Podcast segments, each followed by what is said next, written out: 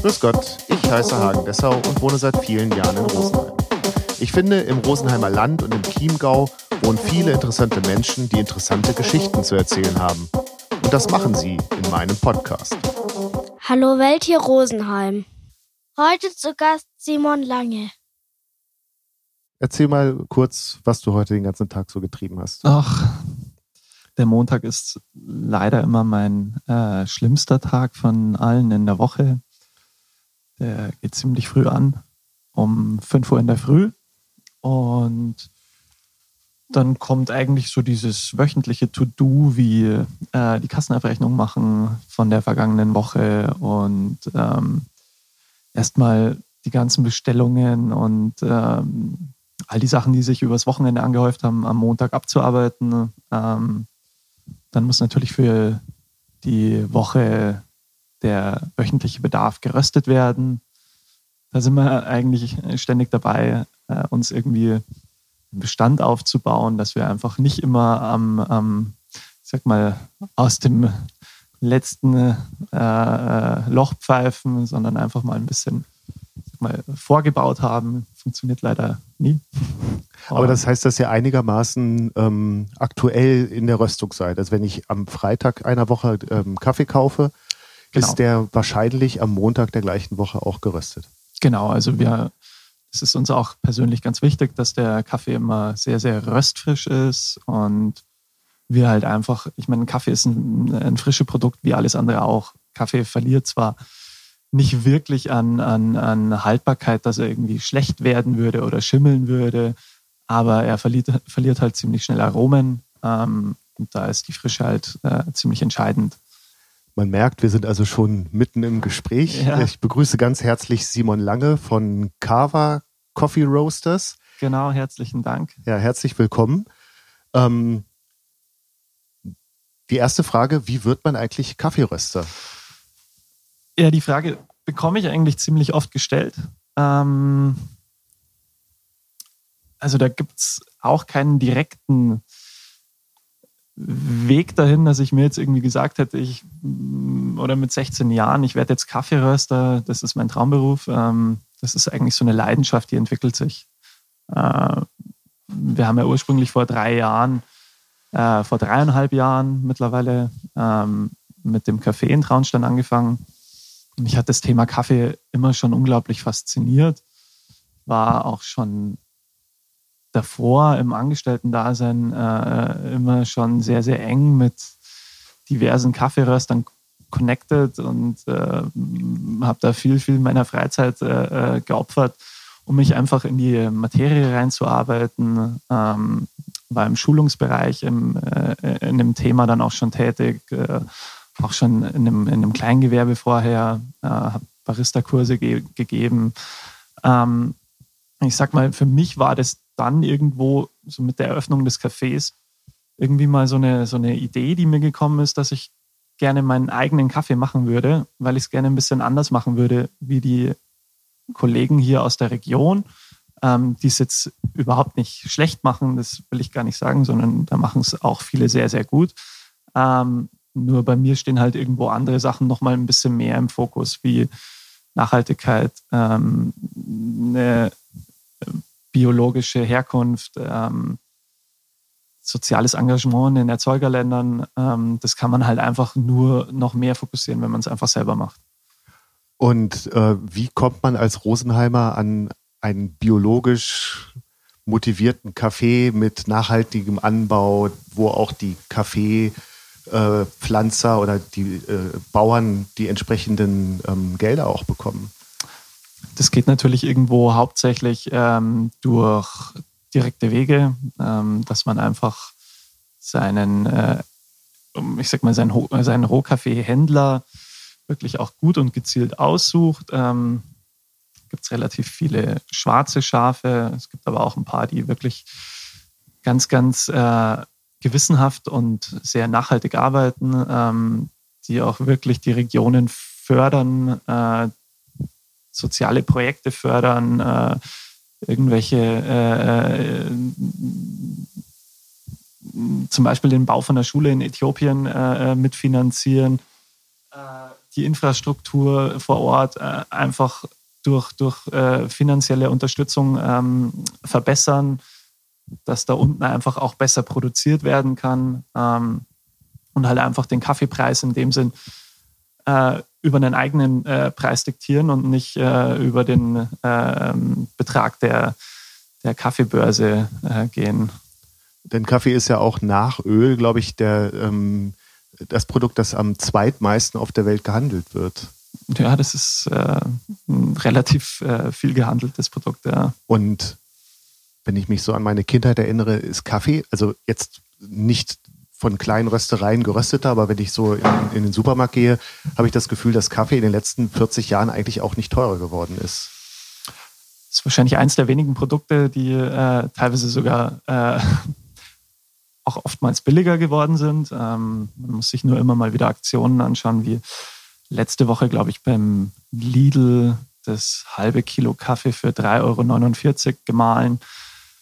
Das, also es geht einfach nicht. Ähm, wenn man sich mal den, den Aufbau der, der Preise auch einfach mal anschaut. Ähm, meine, in Deutschland gibt es ja eine Kaffeesteuer, die, die, zu entrichten ist. Das sind 2,19 Euro pro Kilo. Ähm, dann ist in dem Preis eine Mehrwertsteuer mit drin, dann ist eine Verpackung mit drin, dann ist die Energie mit drin. Dann ist der Lieferweg hier mit drin. Ähm, dann sind natürlich äh, äh, Preise für Lagerung und Personal und so weiter. Das ist da alles mit drin. Dann kann man sich mal das irgendwie so Pi mal Daumen zusammenrechnen und dann überlegt man mal, was letzten Endes beim, beim äh, Produzenten im, im Herkunftsland wirklich noch landet. Das sind bei den Industrieröstern in der Regel irgendwo, das ist maximal 50 Cent sein pro Kilo. Also so kaufen die ihre Kaffees ein. Vertrauen ist gut, Kontrolle ist besser. Ähm, mhm. macht man sich dann auch selber ein Bild, dass man mal in die Region fliegt, äh, aus denen man den Kaffee bezieht und schaut, äh, ob da wirklich das Geld ankommt, von dem gesagt wird, dass es dort ankommt?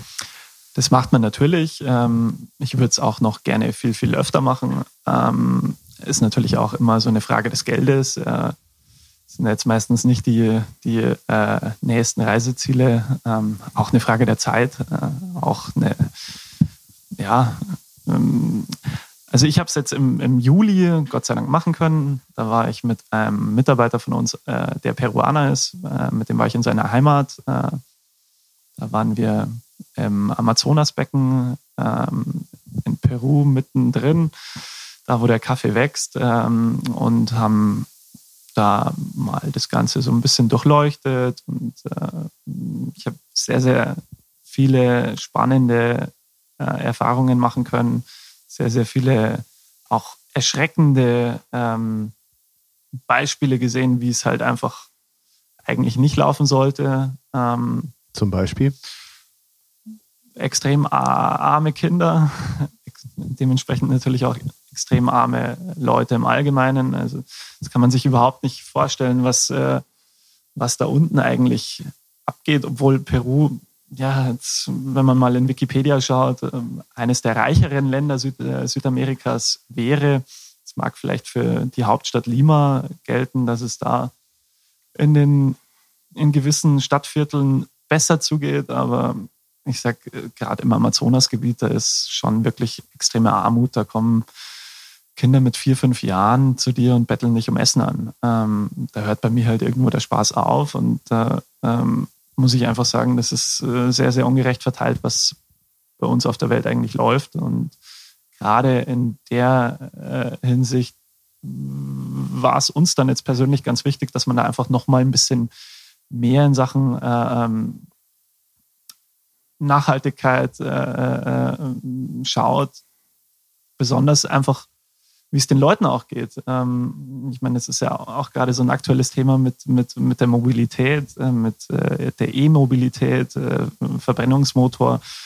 Ähm, die E-Mobilität, das ist auch so ein entscheidender Faktor, der sich da unten zum Beispiel abspielt. Ähm, also einmal im Kongo mit dem Kobalt und halt in Peru und Chile mit dem Lithium. Es ist halt, da wird immer geschaut, dass bei uns alles gut ist. Was woanders passiert, interessiert dann oftmals viele nicht, ähm, beziehungsweise man will es nicht sehen oder man sieht es halt einfach nicht. Und das ist auch eine Aufgabe von Kava, dann Bewusstsein für zu schaffen.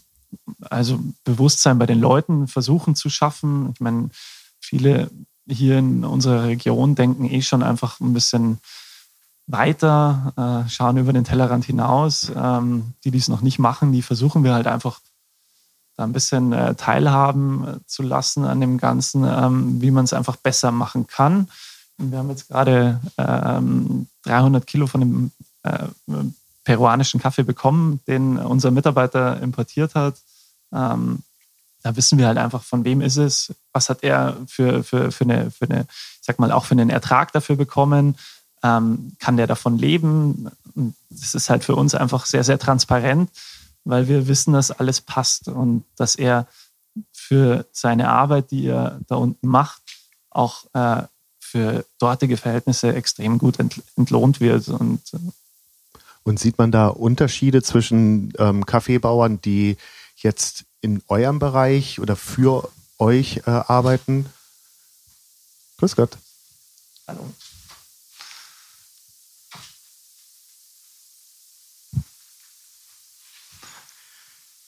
Also sieht man einen Unterschied ja. zwischen,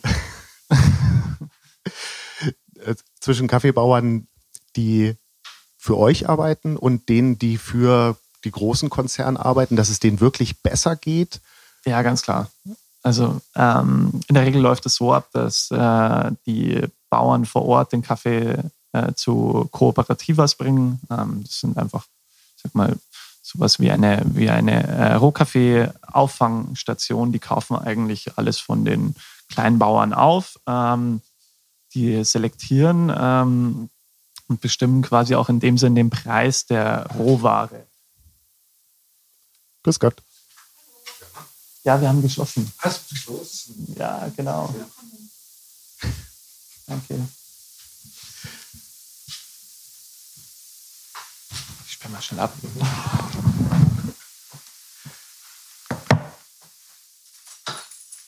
Das ist aber ein guter Schnitt, oder? Zwei, zwei Kunden in 20 Sekunden. Ja, das ist äh, besonders an den Tagen Montag, Dienstag, Mittwoch, wo wir eigentlich nicht geöffnet hätten. ähm, ja es ist echt spannend, wie viele Leute kommen würden. Ähm, am besten immer die Tür absperren, sonst kommen wir leider zu nichts.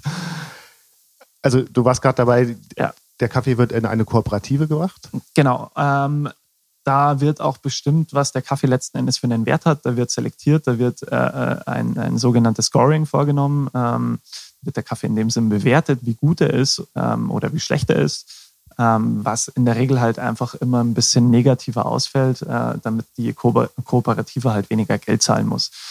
Ähm,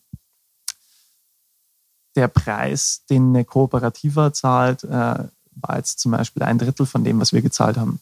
Ähm, also das ist so amtlich, als, ja. Genau, so als Faustpfand, äh, äh um welche Summen sich da eigentlich handelt. Also, es ist jetzt immer noch kein äh, äh Wahnsinnslohn, wenn man sich jetzt mal vorstellt, dass der normale Kaffeebauer in Peru ungefähr 80 äh, US-Dollar im Monat verdient, ähm, würde halt in dem Sinn bei uns 240 Dollar verdienen. Äh, da kann man halt vor Ort schon auf alle Fälle deutlich, deutlich besser arbeiten damit und besser leben davon. Und ähm, motiviert das dann auch die anderen Bauern Definitiv. für euch dann oder für Röster wie euch zu arbeiten, also dass das langsam auch wächst. Definitiv, Ganze. also da, da ähm, steigt natürlich das, das Interesse in der, in der Hinsicht äh, extrem halt einfach, ich sag mal, auch gewisse Verfahren, ähm, die man in der, in der Aufbereitungsart des Kaffees einfach äh, anwendet, die ganzen oder die, das Verfahren zu verbessern, ähm, dass die Qualität halt einfach nochmal irgendwo äh, besser wird, ähm, auch was, was das Düngen angeht, ähm, dass man sich da halt irgendwo immer weiterentwickelt. Dass man halt dann einfach auch die Möglichkeit bekommt, ähm, seinen Kaffee irgendwo, äh, ich sag mal, bei, bei jemandem unterzubringen, der einfach vielleicht ein bisschen einen anderen Grundgedanken hat, der, der ein bisschen nachhaltiger äh, äh, wirtschaften will, auch mit den Personen vor Ort und denen halt einfach ein bisschen mehr gibt. Und wertschätzt, was die machen. Genau. Ich meine, es ist auch immer ein bisschen schwierig, ähm, dass man jetzt zum Beispiel ähm, Kaffeebauern A einfach den, den dreifachen Lohn äh, entrichtet. Weil es kann halt auch, äh, sag mal, ein bisschen Missgunst äh, äh, ähm, hervorrufen. Weil wenn dann der Nachbar einfach sieht, hey, jetzt hat der das eigentlich genauso gemacht wie ich und kriegt aber äh, viel, viel mehr. Und ähm, da kann natürlich auch Neid entstehen. Ähm, deswegen sollte man einfach versuchen, ähm, dass das irgendwie, ich sag mal, gesellschaftspolitisch einfach allgemein einfach der, der, der, der Preis ähm, von, von vielen Produkten. Also es ist nicht nur Kaffee, das ist ja auch ähm, Kakao, was ja in Peru zum Beispiel auch viel angebaut wird. Ähm, auch auch äh, Soja, was ja auch so ein brandaktuelles Amazonas-Thema ist, ähm, wo ja ganz viel gerodet wurde für, für, für zum Beispiel den Anbau von Soja auch. Ähm, es muss einfach irgendwie sich langsam in eine, in eine, Richtung entwickeln, die mm, wieder ein bisschen besser ist für unsere Gesellschaft und für die Welt. Ja. Und kann ich da als Kaffeeröster noch echte Entdeckungen machen? Oder hat man als Kaffeeröster eigentlich schon alles gesehen, geschmeckt, probiert? Also ich glaube, als, als ähm, Kaffeeröster kann man auch nie auslernen. Ähm, das ist auch irgendwie sich ein, ein ständig bewegendes äh, ähm, Produkt, das Thema Kaffee. Also es gibt so viele Varietäten. Ähm, so viele verschiedene Ursprünge der Varietäten. Ähm, Was ist eine Varietät? Äh, ja, es gibt ganz, ganz viele Untersorten. Ähm, es gibt quasi diese zwei Hauptsorten. Äh, einmal äh, den Kaffee Arabica, einmal den äh, Kaffee Canifora, also robuster Kaffee. Es sind eigentlich äh, so die zwei Hauptsorten, ähm, die im Welthandel interessant sind. Und von den jeweiligen Sorten gibt es noch Untersorten. Ähm, das sind dann irgendwelche Hybride oder irgendwelche Mischungen aus, aus äh, äh, oder Kreuzungen aus verschiedenen Sorten.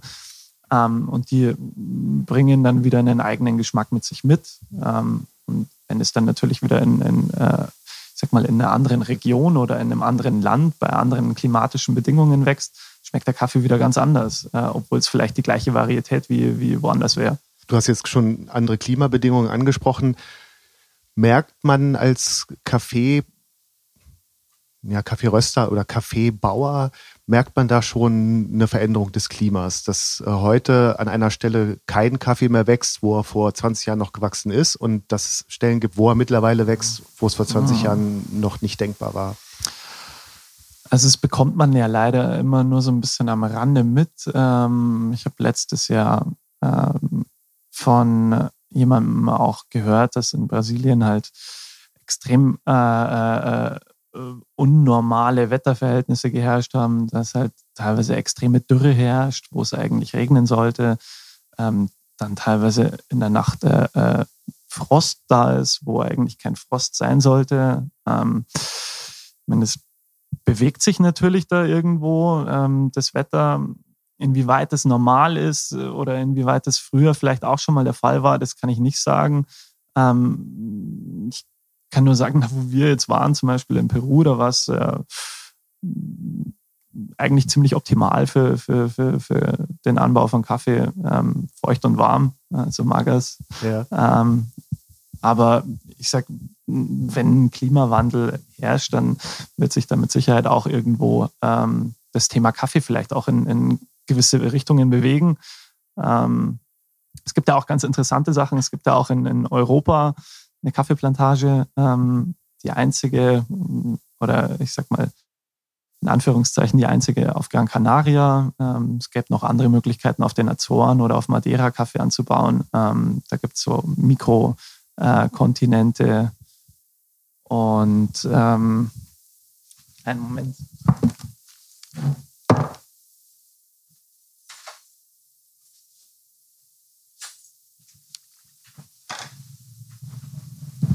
Entschuldige. Kein, kein Problem.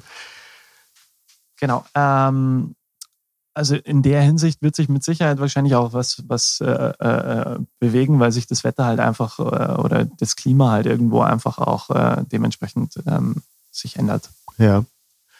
Und also der Kaffeemarkt ist ja momentan in, einer, in einer unglaublichen Bewegung. Ähm, ja ich bekomme jetzt immer ähm, auch Werbung von der Kaffeemesse in Köln. Also das, mhm. da scheint ja wirklich was äh, sehr groß geworden zu sein. Geht man da auch hin, um sich zu informieren oder ist das doch etwas, wo ihr sagt, das berührt uns eigentlich nicht?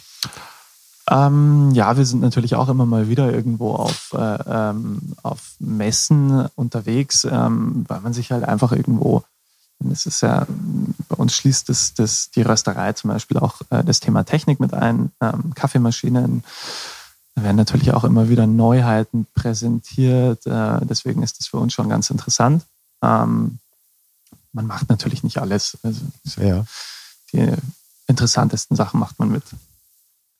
Ähm, du hast vorhin gesagt, ihr macht einiges besser als viele andere. Ähm, ihr habt ja auch den Slogan, ihr macht den besten Kaffee der Stadt. Also was ja. unterscheidet euch neben diesem Nachhaltigkeitsgedanken von anderen Kaffee, den man aus der Rosenheimer Gegend kaufen kann oder trinken kann? Also ich sage, das ist natürlich ganz bewusst auch ein bisschen äh, provokant, dass wir schreiben Best Coffee in Town. Ähm, ich denke, was, was, äh, was wir einfach irgendwo vom, vom äh, Grundgedanken, äh, was uns ein bisschen unterscheidet, ist einfach das, dass wir sehr, sehr nah am, am, am Kunden und sehr, sehr kundenorientiert unseren Kaffee dann auch dementsprechend ähm, bearbeiten, also rösten, auch die Bohnenzusammenstellungen vielleicht einfach sehr, sehr äh, ähm, explizit auf die Kunden zuschneiden. Wie geht das? Ja, man muss halt einfach ein bisschen, ähm, ich sag mal, Kommunikation ist immer, immer das A und O. Ähm, ich arbeite jetzt seit mittlerweile zwölf Jahren im, im, im, Bereich Kaffee am Kunden. Red halt gern viel. Äh, stelle natürlich immer ganz, ganz viele Rückfragen und stellen natürlich fest, äh, was sind jetzt so die Geschmäcker oder ich sag mal, was ist denn der, der, der, der Lieblingsgeschmack der Kunden? Ähm, und dementsprechend muss man natürlich seinen Kaffee auch einfach äh, äh, daraufhin versuchen zu optimieren und zu perfektionieren. Das haben wir, glaube ich, irgendwo mit äh, vielen Sorten einfach äh, ganz gut geschafft. Und ähm, da kriegen wir auch immer ein sehr, sehr gutes Feedback. Und äh, welchen Kaffee trinkt Rosenheim am liebsten oder Traunstein? Also was man tatsächlich einfach festhalten muss, ähm, es ist nicht das Thema Arabica, was bei uns interessant ist, ähm, was oftmals äh, vermarktet wird als bessere Bohne, sondern es ist schon ziemlich robuster lastig. Ähm, und der Robuster ist halt einfach, der hat halt gewisse Eigenschaften, ähm, die die Leute halt einfach sehr schätzen. Er ist einfach sehr, sehr, ich sag, sehr rund, sehr cremig, sehr voll vom Körper, äh, sehr säurearm. Ähm, das sind einfach so elementare Faktoren für viele Menschen bei uns hier in der Region. Ja. In anderen Regionen Deutschlands schaut das Ganze wieder ganz anders aus. Äh, wenn man sich mal die Großstädte anschaut, München, Berlin, Hamburg, ähm, da wird ähm, Arabica als das einzige ähm, angepriesene ich weiß nicht, wie die Leute da, dazu stehen. Ähm, viele Leute mögen es. Also ich bin auch ein, ein großer Fan von Arabica-Sorten. Ist eigentlich wie, ein bisschen wie beim Wein. Ähm, der Robusta ist einfach ver vergleichbar mit einem Rotwein. Der Arabica ist eher ein Weißwein. Ähm, das heißt, der Robusta ist einfach voll, kräftig, schwer, cremig. Ähm, der Arabica kommt ein bisschen mehr über die spritzigen Noten. Ähm, ja, das ist, ich glaube, dass es bei uns einfach mit dem, mit dem Faktor zusammenhängt, dass wir einfach sehr, sehr weit im Süden sind in, in, in Deutschland und äh, die italienische Kaffee, Kaffeekultur einfach bei uns äh, sehr nah ist und die Italiener mh, mm, einfach auch viel robuster verwenden für ihre Kaffees. Das war Hallo Welt hier Rosenheim Teil 5a mit Simon Lange, aufgenommen am 4.11.2019.